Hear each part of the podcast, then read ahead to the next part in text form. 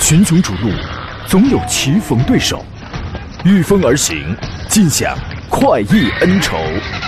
享受人车合一的至臻境界，你首先需要选对最合适的宝马良驹。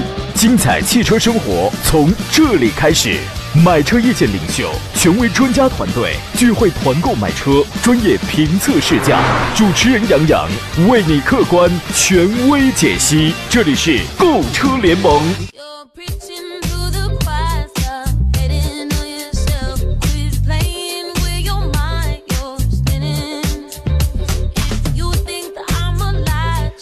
来，诸位，欢迎在周四的上午时间如约收听山东交通广播。打从现在为您开发启航的购物车联盟，我是杨洋，在济南问候全山东的汽车朋友啊。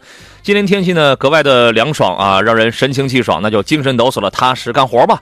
今天节目呢，解答各位在挑车、选车这两个方面遇到的一些问题啊。直播间有两路电话已经为你开通了，号码分别是零五三幺八二九二六零六零和零五三幺八二九二七零七零，任选其直抒胸臆。另外呢，还有一些个网络互动方式啊，一个是我的新浪微博，您可以关注山东交广杨洋侃车，跟我来互动，直接圈给我就可以了。另外呢，关注两个微信公众号吧，一个是山东交通广播，节目再通过这个菜单栏进行音频与视频的同步直播，发送你的文字问题，我能收。得到。另外呢，一个微信公众号叫“杨洋侃车”，这四个字也是我同名的抖音号码，加微认证的。第一个“杨”是木字旁，第二个“提手旁”，单人旁，侃大山的“侃”就可以了。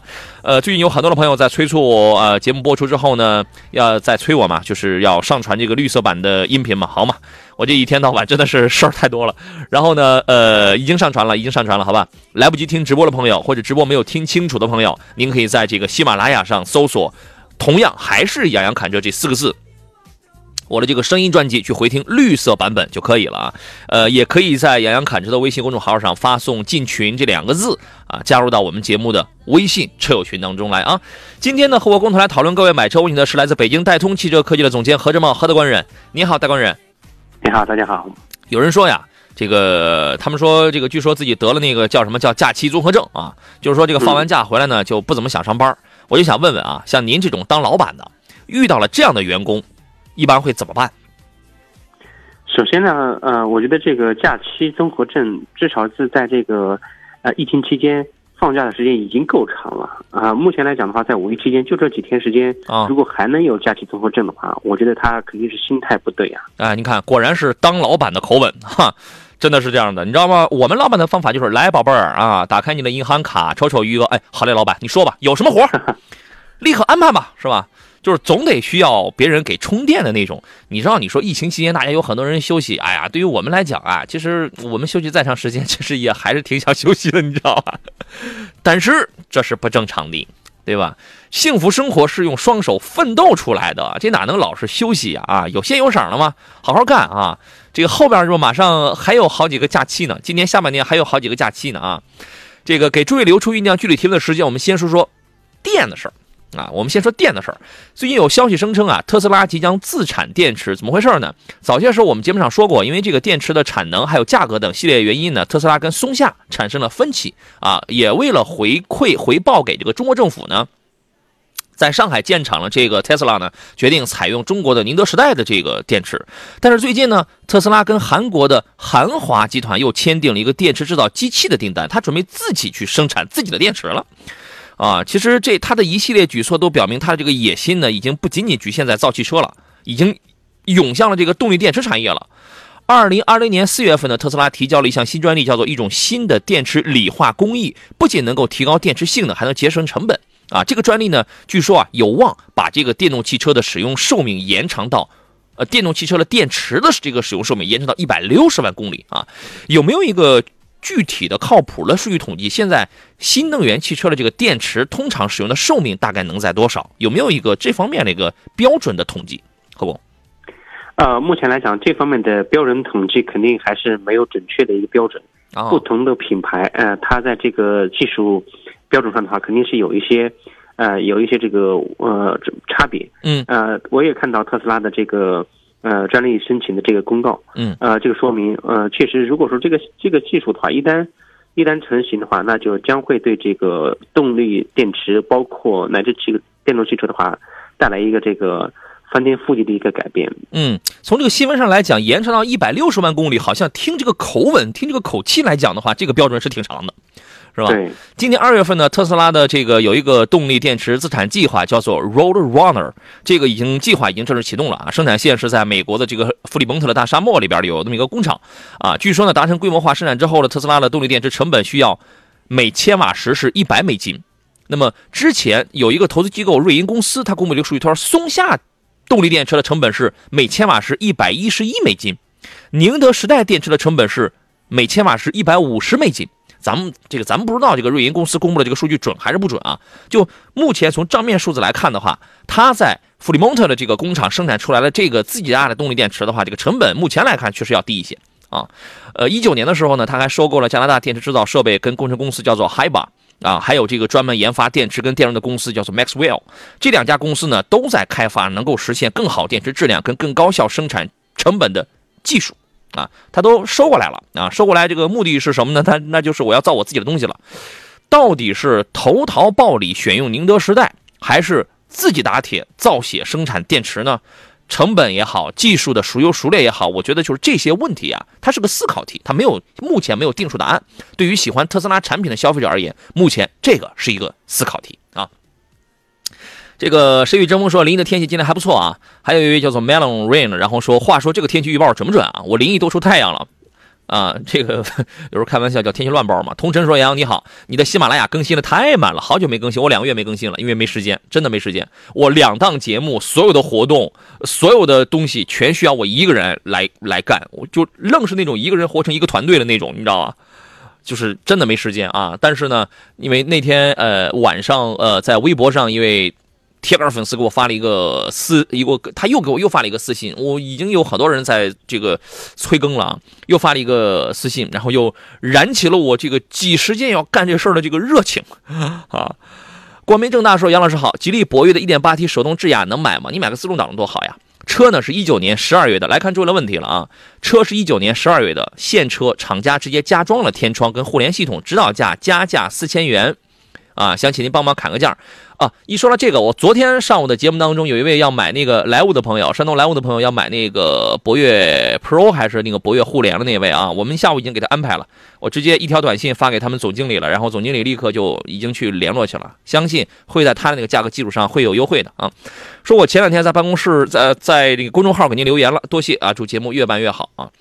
现在他这里边有好几个问题啊，一个是他看的是一个 1.8T 的手动挡的智雅，这个车。没有什么不能买，你买个自动挡的其实要更好一些啊。然后呢，是一九年十二月份的车，到现在呢为止半年时间了吧？这个时间是不是长了点啊？何工？啊，对，这个应该是属于一些库存车，嗯，呃，然而它是做了一些这个加装改装项目，呃，我觉得这方面来讲的话，可以根据这个车辆的一些具体情况，嗯，呃，优惠力度，对，嗯，主要就是优惠力度，你可以去再跟他谈一谈对，这个很明显，这是一个库存车，半年的库存车。啊，这个它加装了一些个东西，不是说库存车不能买，我也从来没有说过试驾车不能买，看价格，看价格。对，如果说给你的价格就是非常给力的话，你这个是可以的啊。你对于这样的车呢，呃，我可以帮你砍一砍，问一问，这个都没有关系啊。但是呢，我现在我就自己猜测一下，因为这样的库存车它着急要甩的话，这个价格也不会有差价太大，对吧？你本身它是它是它是这个库存车，我加点东西呢，我就想赶紧想卖走了。对吧？所以说这个差价可能不会特别大，好吧？你看你的情况啊。另外，我建议你最好还是买一个自动挡的车型啊。方正说：“杨老师你好，我是你的老听众了，谢谢。最近呢想入手一台车，看了途岳和奥迪 Q3 家庭用，麻烦给点评一下，想让你帮忙找个熟悉的店能优惠一点。我是日照的啊，先选好什么样的车型吧。家庭用，家庭用的话，Q3 是不是小了点啊？一两个人还行吧。”这个你怎么看？对，奥迪 Q 三的尺寸还是相对来讲小了一点。如果说以买奥迪 Q 三的这个价格去选，啊，其他的中大型的 SUV 车型，还是可选的范围非常之大。嗯，你途岳也好，你途观 L 也好，你柯迪亚克也好，或者你这个价位的什么日系的奇骏，呃，对，呃，广汽三菱的欧蓝德，还有什么这个这个等等，起码它是个中级的，它是个中型的 Q 三呢，牌子硬。啊，但是空间实用性啊，确实这个还是要小点，排量小，尺寸小，适合一到两个人，就是对空间的这个要求，并不是很高的啊。所以说这个你要先确定好你要买什么车，根据你自己的这个需要去，好吧？呃，赵龙说的是：“你好，杨老师，今年走长安逸动或者宝来传奇的团购吗？”啊，这位朋友应该是在我的抖音上给我留过言，我已经给你回复过了啊，请关注我们的节目吧。疫随着疫情过去之后呢，然后我这边就会有一些这个，呃，我亲身去打造了一些个团购啊，因为受疫情的影响，我们没有办法去大规模的去聚众啊，去搞一些活动啊。H E H E D 这位网友说：“你好，我最近看了雪铁龙的 1.6T 的天翼 C 五的中配。”起亚两点零升的 K K 叉五的高配啊，K X 五嘛，对吧？长安一点五 T 的 CS 七五 Plus 高配，这三款车，你这是怎么弄的？你这是落地呢，都在十五万左右啊。看重安全、舒适性跟后期的使用成本，小毛病得少一点。长期持有我不考虑保值率，是啊，你长期持有根本就不用考虑的。能给分享三款车的优缺点吗？推荐其中哪一款？同价位还有什么？来，各位回到我们今天第二段的节目当中，说一下上回来看刚才那三个车，雪雪铁龙的呃 C 五的 Air Cross 是吧？一点六 T 的这个中配啊，呃，起亚的 K 叉五的高配两点零升的这个，还有长安 CS 七五的 Plus 的一点五 T 的一个。最高配车型啊，价格差不多。他关心的是安全、舒适，还有后期的使用成本，小毛病还得少一点。长期持有不考虑什么保值率，给分析一下这个问题吧。何工，请先讲一下您的这个观点吧。啊，这几台车本身它就是在一个区间，然后价格保值率方面来讲，相差也不会太大。嗯，而且维护维修保养的话，主要是看自己的呃使用情况。你一年如果说万儿八千公里。或者一两万公里的话，它的保养费用相差不会太大。对，这个差不太多。一个国产跟两个合资，这个费用上是差不得，是差不了太多的啊。呃，所以所以说您的结论是？呃，三台车如果说自己把握不定的话，我建议带着家人实际去试一试。嗯，试完之后的话，你就会知道哪台车更适合自己。嗯嗯，这里边我来提一个另外的有一个角度啊，我从另外一个角度来考虑，来这个说一下我我的观点。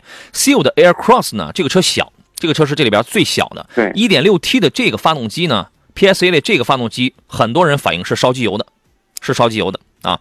这个呢。这这它的这个车呢，就是一个很年轻的一个车风，车上好几十个那种四边形的那种设计，适合年轻人代个步使用，因为这个车空间太小了。这个车在在这里边空间是最小的，对吧？后排空间明显你要全家用的话，它就不充裕了，而且这个发动机有很大概率是烧机油的。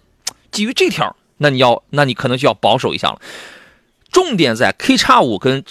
国产的在合资的起亚的 kx 五跟国产的 CS 七五当中来选的话，请注意他选的两个具体的配置：两点零升的 kx 五的高配，一点五 T 七五 Plus 的这个顶配。而且他又说，我考虑的是安全舒适。从安全这个角度上来讲的话 kx 五它就输掉了。为什么呢？一点五 T 的七五 P 已经配备了什么主动刹车 L 二级别的那些个安全驾驶了。你 K 叉五是没有这些主动驾驶的这些个东西的，可能会有定速巡航，但是你那个七五 Plus 已经有全速域零到一百五的全速域的自适应巡航等等主动刹车，这些是有用的。然后这些同时也是一个舒舒适性的一个方面。第第三一个问题，我要解决的是你担心。有没有小毛病？那么你肯定会觉得我买个国产车，我有很多的这个这个小毛病。你现在你花十几万，你买个合资品牌，你觉得就没有毛病了吗？对吧？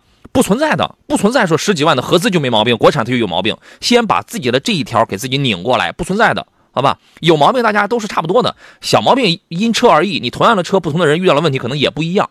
大的方向没问题，瑕不掩瑜，这个就可以了啊。呃，第四第四一点是最后一个问题，是是是最后一个问题，你可能会考虑一个是牌子。合资品牌，一个是国产车，这个我教不了你，这个因人而异。我只是说，从你看的这三个具体的配置功能上去讲，你要的安全、舒适这些东西上去讲的话，七五 Plus 一点五 T 的顶配车，这个更好，好吧？你自个琢磨一下啊。其实男孩说，二点零 T 的长安七五 P 更香啊，他看的是一点五 T 的啊。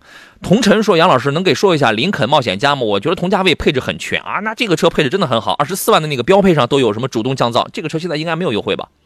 是不是没有优惠啊？上市时间不久，优惠幅度呃，估计还得等等。我们之前我们预测这个车到了终端市场不降个三到五，就是可能会降个三到五万，对吧？会降个三到五万才能更好卖一些。这个车配置真的很强大，两点零 T 的八 AT，关键全系配主动降噪，配置很齐全的，能入手吗？他说媳妇上下上下班开，你如果不担心后期降价的话，那这个车是我个人觉得还是可以买的。您的观点呢，何工？啊，是的，我觉得还是如果喜欢这台车的话，还是等等，等它的优惠幅度上来之后再去考虑它。哎，这个车我们就担心你买了之后没几个月，然后优惠个三到五万块钱，那这个差价，除非你不在乎啊，车没问题啊，真的这个真的是挺抢手啊，配置很强的啊。呃，no or no，然后说这个家用的话，奥德赛跟艾力绅怎么选？我看艾力绅定价高不少呀，哈，对啊，呃，奥德赛呃是二呃，因为现在混动它是二十二万多起顶是吧？那个艾力绅的话，好，那个好家伙，你二十八九万你都不一定能拿到啊。呃，为啥？不就大了几公分嘛？它是一个级别啊，一个商用啊，跟侧重商用跟侧重家用的这么一个标准啊。最近有优惠嘛？优惠是他们经销商的事儿，你问问他们去啊。这两个车您是怎么看的？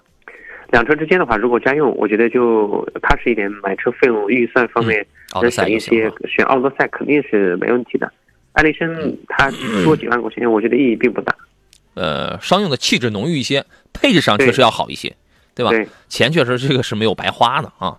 呃，同样呢，还有一台，说到这个问题，我们来说另外一台 MPV，呃，这个月底五月二十八号吧，要这个上市，就是上上汽大众的 Veloran，呃，中文名字已经出来，叫威然，威猛的威，啊，这个所以然的然，威然。我们我们原来以为它能叫威昂什么这样的名字啊，对，Veloran 啊，五月二十八号上市，呃，推出的是三三零跟三八零 TSI 两款车型，现在预售价格定的要高一点嘛，预售价格是三十五到四十万区间吧，这个好像是，但是会不会给我们制造惊喜，这个也未可知也。啊、外观上还是大众比较新的设计语言，五米三四的车长，三米一八的轴距，就从这个尺寸上来讲，这个是佼佼者，这个尺寸算是比较突出的了。双侧电动侧滑门的设计，二加二加三的这种七座座椅布局，我觉得也挺舒服的。有一个十点二五英寸的全液晶仪表，然后呢，旁边是一个九点二英寸的全玻璃中控屏，就是这两套组成的这个车载的娱乐系统。呃，用的是第三代的自适应巡航 AEB 的城市紧急制动，带毫米波前雷达、横人横穿识别，还有还有一个叫做 Side Assist 的一个变道辅助，就是这些都叫 L 二级别的安全驾驶吧，盲区辅助啊，还有什么啊 Traffic Jam Assist 交通拥堵系统提示，它主要是一个提示功能。啊，Lane Assist 车道保持啊，等等的，这个咱们就不说了啊，都是就是反正那就是那些安全级别的那个功能，啊，EA 八八八的这个发动机，低功高功，这个大家也都非常熟悉了，全部用的是七速的湿式双离合。我有两个问题啊，何工，第一，您觉得这个这个这个车产品力怎么样？第二呢，你觉得它的定价在多少方有竞争力？呃，首先来说，这台车它在这个在万众瞩目当中的话，应该马上上市了，而且嗯我在昨天看到有的店已经到了这台车，啊，到展车了，对已经开始这个试驾了。嗯，呃，然后这台车的话，无论是从外观、内饰配置各方面来讲的话，我们看到它呃，应该还是和呃同门竞争，就是这个来自上汽的 GL 八，通用的 GL 八，嗯肯定是作为一个竞争对手。嗯，呃，对标着 GL 八这款来，所以说它的定价，我个人认为，呃，入门标准车型应该是在三十万左右，嗯呃，有可能。呃，有可能还要近三十，就二十八九都有可能，嗯因为这个嗯车型它的动力总成在那摆着。我们知道它跟途昂的这个动力总成几乎是一致的，嗯呃它甚至这个在七速双湿式双离合这套动力总成的配置上的话来讲，我觉得也是没问题的。嗯，二点零 T 的高低功率，呃，本身它这套的成本咱们可以大概是一估估算也也能知道的，所以说它标到它是有成本上的话，我觉得呃顶多是这个高配车型。嗯嗯，这个，因为我们不是说站在这个生产企业这个角度是这个说话呀，我我们的意思是，你看看他用的这些个东西呀，就大概知道它这个会有一个什么样，就是卖到市场上来讲的话，会有一个什么样的一个正常的一个成本导致的售价区间，它不可能太便宜的，它不可能太便宜啊，呃，但我觉得三十五应该是不至于啊，我觉得这个车呀。啊，你要定三十五的话，那这个因为 GL 八现在二八 T 已经二十二几，已经二十二还是二十三四万了，没错，对吧？你这个才有竞争力呀，对吧？一款新生事物造的再好，如果差距太大的话，可能也也不一定行。但是但是这个产品我这个产品我是看好的。呃，其实从这个车我目前掌握的信息上来讲，因为很多的 MPV 车型呢，它都会怎么样？底盘造的非常的低，因为底盘低，车顶子高，这样才能给你更大的空间，对吧？然后呢，轮子会相对小一些，这是绝大多数 MPV 的这样的一个通性啊。但是这个车呢，那你会发现底盘还挺高，就是它就是不是传统的那种 MPV 的那种风格，轮圈还挺大，你知道吗？啊，反正这个等着吧，等着看价格出来能不能给我们一些惊喜啊。呃，乾隆壮士说，传祺的 GM 八这个车怎么样？这个车呢，就比较符合一些什么样朋友的特点？因为五米一的这种车长，一个中级的 MPV 是吧？符合什么呢？我花呃，现在低配应该在十七左右是吧？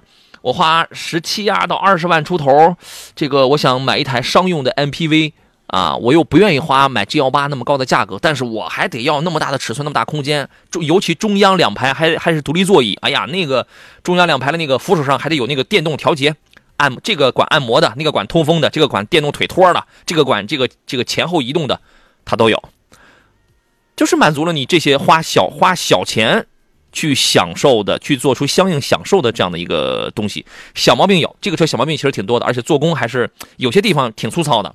挺粗糙的啊，呃，但是还是那话，你钱也没花到 G L 八那个份上，是吧？啊，对于这个车你怎么看呢？呃，没错，这个它本身的定位区间的话，我们看到，呃，它的这它肯定是呃和 G L 八它是有差距有距离的，嗯，但是整车差异竞争啊来讲的话，我觉得性价比各方面还是也还可以。嗯，差异竞争，好吧？而且这个车呢，目前来讲的话，销量还是不错的，全国一个月能卖个一千多台呢，一千一千多两千多台。就这个销量的话，其实还是不错的，因为这个销量就占到了广汽传祺所有车型销量的大概不到百分之十，就是这个占比还是还是挺多的啊。可以了，哎呃，小小一的十点五，他问的是杨你好，我想买一台三十五到四十万的 SUV，目前看了有这么几个车啊，一个是宝马的叉三，奔驰的 GLC，捷豹的 F Pace，雷车的 RX，途昂的五三零，五三零五三零现在这么便宜了吗？啊？呃，我先看后边，他说我个人的要求呢是动力、操控性，其次是要求一定的家用。目前比较喜欢叉三的二八车型，您可能给排除一下吗？我你后边的这个信息啊，我这边这个显示不全了，能给排除一下车什么？你后边我就显示不全了啊。呃，您觉得他这个问题怎么样？如果在这几台车里面去追求动力操控方面来讲，嗯，我觉得？首选啊、呃宝马的叉三二八 i 这是可以的。对，呃，途昂的五三零这个车就先排除在外吧。然后其他的这个 F Pace 来讲的话，啊、现在就是购车费用可能是会比较低，折扣力度比较大。嗯，如果你能接受它的啊、这个小毛病啊、然后也是可以考虑的。嗯呃，奔驰 GLC 的话呢，呃，改款之后，改款之后这个车的呃价格优惠幅度也还是可以的，所以说现在我个人建议首选呃叉三。我完全同意啊，因为这个途昂五三零呢，在这里边级别是最是最高的，是最大的。呃，两点五 T 的 V 六呢，动力平顺性这个也是 OK 的。但是你要是我不知道你是办完你还是怎么着，但是现在即便有优惠的话，你要想办完的话，绝绝对是超四十万了吧，是吧？对，F Pace 呢，我觉得这个你这个你耍帅行，这这个你买回来之后，你刚一买回来就打一七折，是吧？雷车的 RX 呢，这个看你看不看了，哎，这个小，看你看不看重售后这块儿售后这块儿有一个几年啊，什么什么十几万公里这个免费养护这块，动力弱，空间小。GLC 呢一堆毛病，刹车异响，避震器断裂，爆胎一堆毛病，别碰上，买叉三吧。对，群雄逐鹿，总有棋逢对手，御风而行，尽享快意恩仇。享受人车合一的至臻境界，你首先需要选对最合适的宝马良驹。精彩汽车生活从这里开始。买车意见领袖，权威专家团队聚会团购买车，专业评测试驾，主持人杨洋为你客观权威解析。这里是购车联盟。来，各位，十一点三十三分，欢迎继续回到礼拜四为您直播的山东交通广播的侧重于选车呀、买车啊，还有汽车维权这方面的购车联盟节目。我是杨洋啊。明天我们再聊这个汽车产品质量跟这个维权的事情。今天我们聊的是选车买车，直播热线呢是零五三幺八二九二六零六零或八二九二七零七零。有一些困惑，您可以直接跟我们来对话交流。另外呢，可以在我的微博上直接圈 A 我啊、还可以在山东交通广播的微信平台以及杨洋侃车的微信公众号上，您都可以发送你的文字问题。现在我全部都在开通着，节目在通过山东交广的微信平台进行音频与视频的同步直播啊。另外呢，您可以在节目以外的时间，请关注我的微信公众号和我的抖音号，都叫杨洋侃车，喜马拉雅号声音号也叫杨洋侃车啊。第一个杨是木字旁，第二个杨提手旁，单人旁，侃单声的侃就可以了。刚才这个问题我们已经解释清楚了啊，三十五到四十万的这个 SUV。我我们已经说完了，好吧？这个小小易的十十点五也呃，仿佛也这个听明白了啊。好嘞，这个咱们就不说了。HED 呢？你刚才你你那个问题，我们刚才已经跟你说了啊。呃，C 五的 Aircross，然后那个 K 叉五的高配，七五 P 的这个高配，买七五 P 的高配，一点五 T 七五 P 的高配，已经说了，好吧？这个说完的问题我们就不再重复了啊。座上宾呢是来自北京戴通汽车科技总监何正茂何大官人，你好，大官人。你好，目前来讲，买个宝马。目前来讲啊，买个宝马叉三真的是一个挺没毛病的一个选择，二八 i 也也行。当然，它这个预算其实差不多也能买到三菱了吧？呃，二八 i 我觉得是性价比最高高的了，因为在性价比比较高。各种配置方面来讲的话，它是比较比较全。二五 i 就不考虑了，所以说二选二八 i 是没问题的。是的啊，我们来看其他朋友的问题了。Mr. 张啊，在杨侃车的微信平台上留言，他说：“杨老师你好，最近呢说车市冷啊，对我们昨天还说了，从五月份开始，这个车市就是一个拐点了，要逐渐要这个回暖了啊。车是冷，其实对消费者来讲的话，它是这个天平向买方市场来倾斜的呀，对消费者来讲的话是有好处的呀，对吧？呃，想买台 SUV，十三万左右，看的分别是荣威的 R x 五 Max 两点零 T 的，长安 CS 五 Plus 两点零 T 的，荣威啊优惠大一些。对，荣威上汽刚刚是补贴了三十三亿嘛，对吧？然后呢，送终身机油，长安优惠很少，就便宜两千啊，十三万七千九。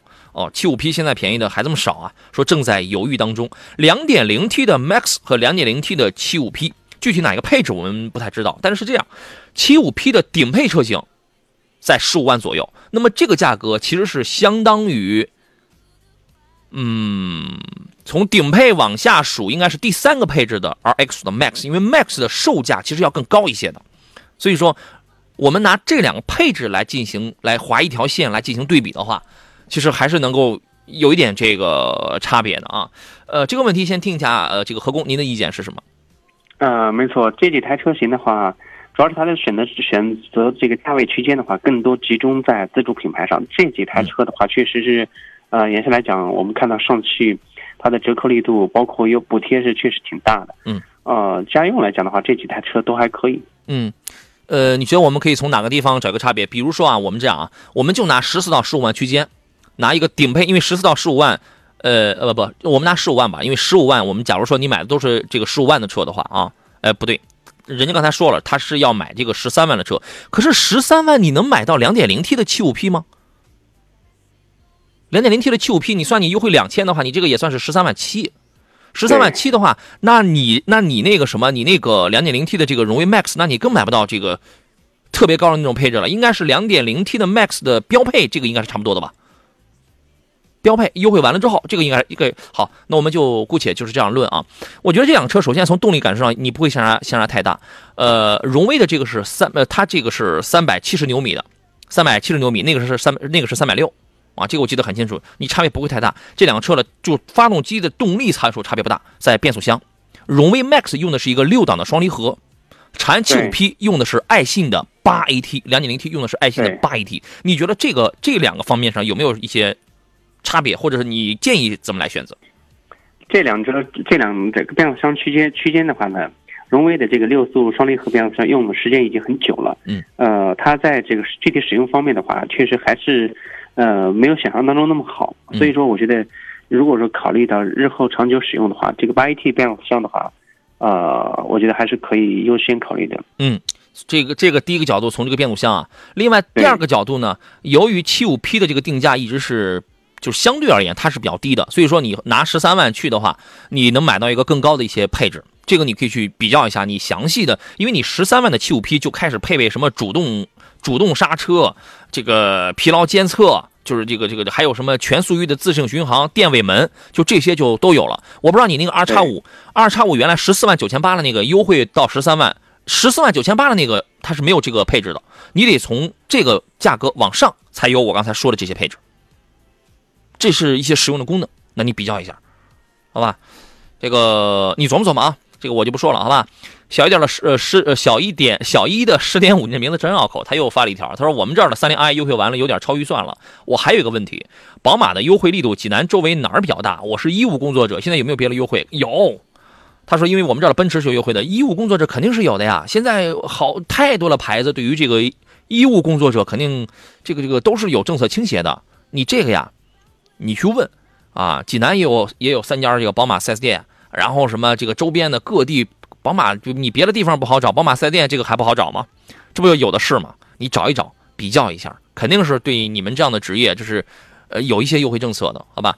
翠普提说：“杨你好，奔驰 A 级的质量有没有提升？就是 A 级啊，前两天呃，因为四月四月下旬的时候吧，刚发布了一个新款，呃，然后让很多朋友很心动，因为标配的指导价是二十一万起嘛，对吧？二十一万起一台一点三 T 的一个一个一个小低功嘛，一点三 T 小三缸小低功。哎，不对，它那个是四缸的，四缸的小低功啊。一点三 T，对。呃，然后呢，上一代 A 级我听说便宜的时候都卖到十四万、十五万，这事儿是真的吗？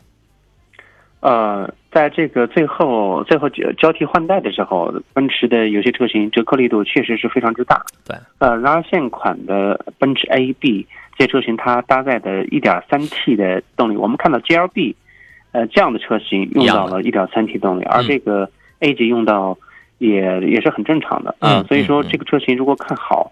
呃，除非你就喜欢这个品牌，喜欢这个颜值吗？那么你可以去考虑它。对啊。呃，如果说嗯涉及到车辆的这个性能、操控各方面来讲的话，没的，它不具备，不具备的，不具备跟其他车型的竞争力。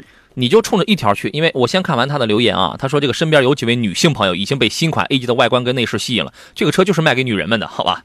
对，没错。再劝阻他们，就是再劝阻他们，就怕成为敌人了。不要，不要，不要，不要！人家喜欢就让他买。对。女士开啥玩意儿不行啊？我没有歧视的意思啊，这个他就是满足我们一个什么样的目标？我二十万我就可以买上奔驰了。对，我哪管你？我不懂那些，这个老娘可老老娘才不懂那些。我管你是什么 A 级、B 级，你什么扭力梁、非独立后悬架，什么一点三 T 的这个低功，我才不在乎。我要的就是个奔驰，一是车标，二是双屏幕的内饰。我要老老娘要的就是这个，买吧，可以啊。但是从真的从技术层面上去讲啊。哎，我我觉得这车挺不值的啊！一点三 T 弄一个七档的双离合，关键扭力梁的非独立后悬架，什么样的车现在在用扭力梁非独立后悬架？五万、六万、七万的车，对吧？完了之后，颜值看上去很美。你要你要你要记住，即便是二十万的奔驰，也会把成本给你压得非常的低，把用料给你用的非常廉价啊！你不要觉得奔驰就都是高贵的，没有的事儿。啊，你花多少钱就办多少钱的事儿，啊，当的这个当然一个愿打一个愿挨，人家冲着颜值去，人家想买这个无可厚非啊，冲着漂亮去就行了，他能开出个啥来呀？他管你是不是什么扭力梁，这个还是什么，跟他有什么关系啊？是吧？这个此人已封说，蔚然是中国特供车吗？啊，指的是那个蔚然啊，蔚然，蔚然，大众的蔚然。哎，这个这个是是中国特供车吧？是呃，这个在国外我还真没看到过大众有这样的车型。这个应该是对中国市场开发的，呃，就是一款首款 MPV 车型。在在早先我们知道，啊，大众在欧洲在全球所销售的 MPV 只有这个夏朗，夏朗啊，除了这个 T 五 T 六那些，呃，那些这个大大的 MPV 车型之外，它就是就是夏朗，其他的我还真没看到。对，啊，这个这个无所谓了嘛，这个啊。呃，王伟说求解答：二十万落地的合资 SUV 有什么推荐？对空间跟舒适性有有要求，动力够用就可以。二十万想要落地呀，裸车在大概是在十七八万啊，十七八万上现在，呃，日系、德系、美系你也可以看。那美系这个这个价位一点五 T 啊，你对动力没什么要求，变速箱呢你总有要求啊，对吧？反正也能开，也能开，只不过这个变它这个变速箱它不是百分之百完美，你知道吗？美系这个价位的变速箱，啊，七档的干式双离合的一个。六速手自一体的一个，对吧？对，法系呢，就是刚才我们说一点六 T 的 C5 Aircross 那个呢，其实有一些烧机油啊，那个发动机是有一些这个烧机油的这种概率的啊，而且而且这概率挺大的。你可以看这个标志啊，雪铁龙这个投诉很多投诉在什么？轮胎起皮、轮毂变形、发动机烧烧机油，基本都是这些啊。呃，还是以日系跟和就是合资里边吧，还是以日系跟德系的侧重一点吧，好吧？对，这这个车价位区间可选的车型范围还还是非常之大。其实，呃，我建议还是缩小一下范围。以他这刚才的需求的话，我觉得像类似，嗯，呃，日系车里面这个，当然这个本田的，呃，对，本田、欧蓝德，就本田、丰田，嗯，包括三菱这些车型也都是可以考虑。那我觉得像大众大众旗下的。呃，像斯柯达柯迪亚克、柯迪亚克探岳这个版本车型，二点零 T 动力又好，空间也不错，驾乘体验，呃，要好出一大截，所以我觉得还是还是可以重点考虑的。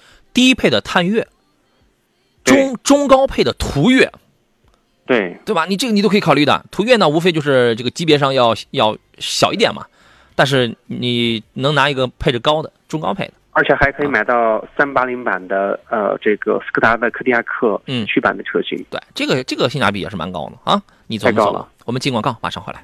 好了，各位，回到我们今天最后一段的节目当中啊，最普提呃发一条微信，他说六六十万的奔驰都漏油，更不要说入门级的了。啊，尽到朋友的劝阻义务就可以了。反正说什么我也不会买有安全隐患大的车啊。哎呀，就是没有没有没有人有义务，你就是自己爹妈也没有义务，说是非要拧着你，非要这个劝你啊，这个怎么样怎么样的。当然你也有可能会遇不上这样的问题，但只能说可能别人遇到这样的问题的概率还是蛮大的。奔驰最近这个。呃，消息挺多的啊。前两天发布了一个新款的 GLA 的一个内饰啊，现在就在靠脸跟内饰活着了，就是就是这样的低端奔驰啊。当然，那个新款的奔驰 S 也上市了，八十五万二起。哎，我觉得这个才是真奔驰。还有那个，我昨天我还讲，还有一款 G 大 G，那个也是真奔驰。但是大 G 呢，就是最近有一个消息要出一个两点零 T 的一个四缸，一个涡轮增压的四缸 啊，M264 型号的那个。哎，我觉得这个叫什么叫小 G。哎呀，就是代号可能叫 G 三五，这个这个哎，这个就这个也是专门针对中国市场的 G 三五。为什么呢？因为因为如果是大 G 的话，因为中国有这样一条规定，说如果你的零售价格在一在一百三十万往上的话，你是要额外加征百分之十的这个奢侈税的，额外加收百分之十的这个豪豪华车的消费税的啊。如果你出一个 G 三五的话，那个价格肯定它是在这里边，那你肯定你是降低门槛避开这个高额税率的，肯定是这样的。两点零 T 的大 G 小 G 你会买吗？啊，这个车型的话，如果二点零 T，我不知道是怎么开发，因为 我们在到早前的话看到奔驰的 G 五百，呃，G 五百的话本身 V 八四点零 T，嗯，它也是一个四百二十二匹马力，对，呃，到了 G 六三的话五百八十五匹，嗯，当然我们在改装过程当中哈发现，呃，G 六三的改装客户也还是蛮多的，大家开过之后你会发现 G 五百。反应也是那么迟钝，嗯，并没想象当中那么好。嗨，人家图的也不是什么动力，人家要的就是那型那款，这跟买 A 级也一样的。是啊，呃，昨天节目上找我买那个博越的那位，我刚才呃又刚给我发了个微信啊，我刚收到了。他说：“你好，杨哥，昨天节目咨询过你吉利博越，下午经销商已经联系我了，周末就去提车了，感谢你给力啊，没问题，这是。”我们莱芜的一位朋友，昨他的他自己已经谈到底儿了，谈到底儿了，谈不动了嘛。然后昨天在节目上来找我，我说我下午给你回电话吧，但是我下午我也没空给他回电话，我直接我把他的电话直接这个转给他们吉利的这个四 S 店的总经理了。我说这个是我们一铁杆听众，给这个麻烦给照顾好啊。人家说没问题啊，这个后来应该是这个店里边主动跟他联络了一下，看来这个这个政策还是额外安排的，还是比较满意的。OK，满意就好，车咱没买贵，这就可以啊。嗨，你好，说丰田机油乳化，大众机油增多，帕萨特还纸糊的 A 柱，大众机油增多，你啊，他一说这个问题啊，刚好呃，刚才有朋友也发了微信问到了，是这是代问的，他说二零二零款的新款迈腾两点零 T 的 EA 八八发动机还烧机油吗？你指的是这个吗？那个不叫机油增多，增机油增多的也是本田跟丰田，大众人家是机油原来是机油少，那还是增多了，你这信息你都没搞明白，第三代的现在不烧了。迈腾 B 八，呃，自迈腾 B 八采用三代 EA 八八八发动机以来的话，嗯，呃，这种烧机油的这种现象有很大幅度的改善，嗯。嗯，没有听到大面积说是有这个发动机烧机油的情况，所以说，嗯，呃，你要买迈腾三三零也好，三三零更省油，三八零性能更好，对，没问题啊。呃，王坤又发微信说，价格没跟我在电话里没跟我说到底再优惠多少啊？对，电话里他不会告诉你，他就是说肯定比之前谈好的价格能再便宜啊，这就可以了。说相信杨洋来就对了，去了直接找他们总经理，没问这个这个绝对没问题啊，这个这个这个绝对没问题啊，因为我从来我都是把信息直接，如果你找哪家四 S 店的，我就直接甩给他们总经理啊；如果你找厂家的，我就直接甩给他们区域的或者厂家的这个老总，好吧？希望你可以满意啊，应该问题不大。呃，我们来接通来自热线上青岛的杨先生，是吧？你好。啊，你好，两位主持人，你好。你好，杨先生，欢迎您，请讲。呃，是这样的，我最近想买个车，我都去看那个那个林肯的那个冒险家，好像是那个两驱中配的，嗯，这么一款，嗯，我想咨询下专家，就这个这个林肯这个车啊，比较小众一点，嗯，然后就说这个车。综合质量啊，还有售后啊这些这块儿，呃，没有什么太太大的问题。嗯，售后这块儿只要有四 S 店就应该就没啥问题，是吧？这个也是在正规林肯店里去保养，虽然它是长安林肯冒险家，你还是在林肯店里买，从林肯店里养，这个没啥问题。配件这块儿，因为车刚出来，车能出来有一个月时间吗？我不知道这个会不会哎，一个月对，我不知道这个呃会不会继续延续林肯那种配件比较贵、养护比较贵的这种风格。何工，你觉得会继续这样吗？还是和原来林肯一样吗？呃，应该跟跟原来林林肯的话差别不会太大，但是在国产以后的话，呃，费用肯定会下降。对，因为它现在其实来讲算一个国产车，对，就是国产对，它国产的。对我觉得这个费用是不是能下降一些？这个你可以再调查一下啊，因为车也刚出来，我们也不太掌握它一些售后的数数据。还有一个呢，我们刚才前面也有另外一位听众也问到了这台车，呃，他是给他媳妇儿买。我们刚才的观点是这个车是真不错，配置很高，又是全系标配，什么主动降噪，又是那种皮质的内饰，什么音响，整个的做工非常不错。大件上来讲，现在用 2.0T 用八用这个 8AT 也没什么问题，因为这个都是不是什么新鲜的东西，都是很主流的东西，就是呃可能后边也用不了太长时间。按理说这个车是得降价了，三到五万的降幅，哦这个是得有的。哦，是。哎，那个我想问一下大家，这咱们这个林肯，我说，呃，这他用那个变速箱八 AT 是是爱信的八 AT 吗？还是他自己家生产的？呃，不是，福特用的不是爱信的八 AT，不是。对，哦，这是他们福特自己自己生产的那个以前那个九 AT，然后现在改了个八 AT。福特目前我们看到它早先有六 AT、八 AT，呃，十 AT，福特没有九 AT。那是通用，哎，那个这那个通用哦，那是通用尼。克上的用的，对啊，那是通用的，对。哦，这样哦，对，车呢，这个质量还是比较稳定的，林肯是吧？嗯，不好说。我觉得，因为现在刚出来一个 一个月，因为福呃福特呢，现在呃林肯啊、福特啊，现在普遍采用，就觉得很多车型普遍都用的都是福特家里边这个八 AT。对，没错。哦，哦，福特这加的八 AT。对，你不行你就再观察一下呗，因为，车刚出来才一个月时间不久，，我那个如果你看好这款这款车的话，我觉得可以等等等，研究一下。因为它的优惠幅度后期肯定会来。呃，作为这个相对国内呃是首款就是上市时间不久的这个林肯车型来讲的话，后期的优惠幅度肯定会大。对我们为什么嗯八折是没问题的。哎，我们为什么判断它差不多理性来讲优惠三到五万？因为这个车的竞争对手不不呃，并不是那些个呃老百姓们传统意义上觉得在这个价位什么二十来万的那些个什么途观啊什么不是，对这个这个车的对手是一是凯迪拉克的叉 T 四、沃尔沃叉 T 四零这样的车，凯迪拉克叉 T 四现在不就优惠四五万吗？你二十五，啊对对对你你买那个中配的二十五万多的那个冒险家的话，刚好是一台四驱的那个叉 T 四的价格。对，对吧？但是冒险家的四四驱是在三十三十一万上，所以说呢，后期降价是这个是很大概率的。哦，对，它价格现在现在是价格要要高一点，没有优惠。对，因为刚出来，想起来了，这台车的话，冒险家用的变速箱八 AT 的，应该应该是爱信爱信的，是吗？嗯，应该是爱信的，哦我记得。哦，如果说爱信的变速箱，这个相对来说还是稳定稍微高一些，我感觉啊，对对对。嗨，爱信其实也有很多种，你知道吗？没错，再观察一下吧。反正我觉得现在车挺好，不一定是个买的最好的时候。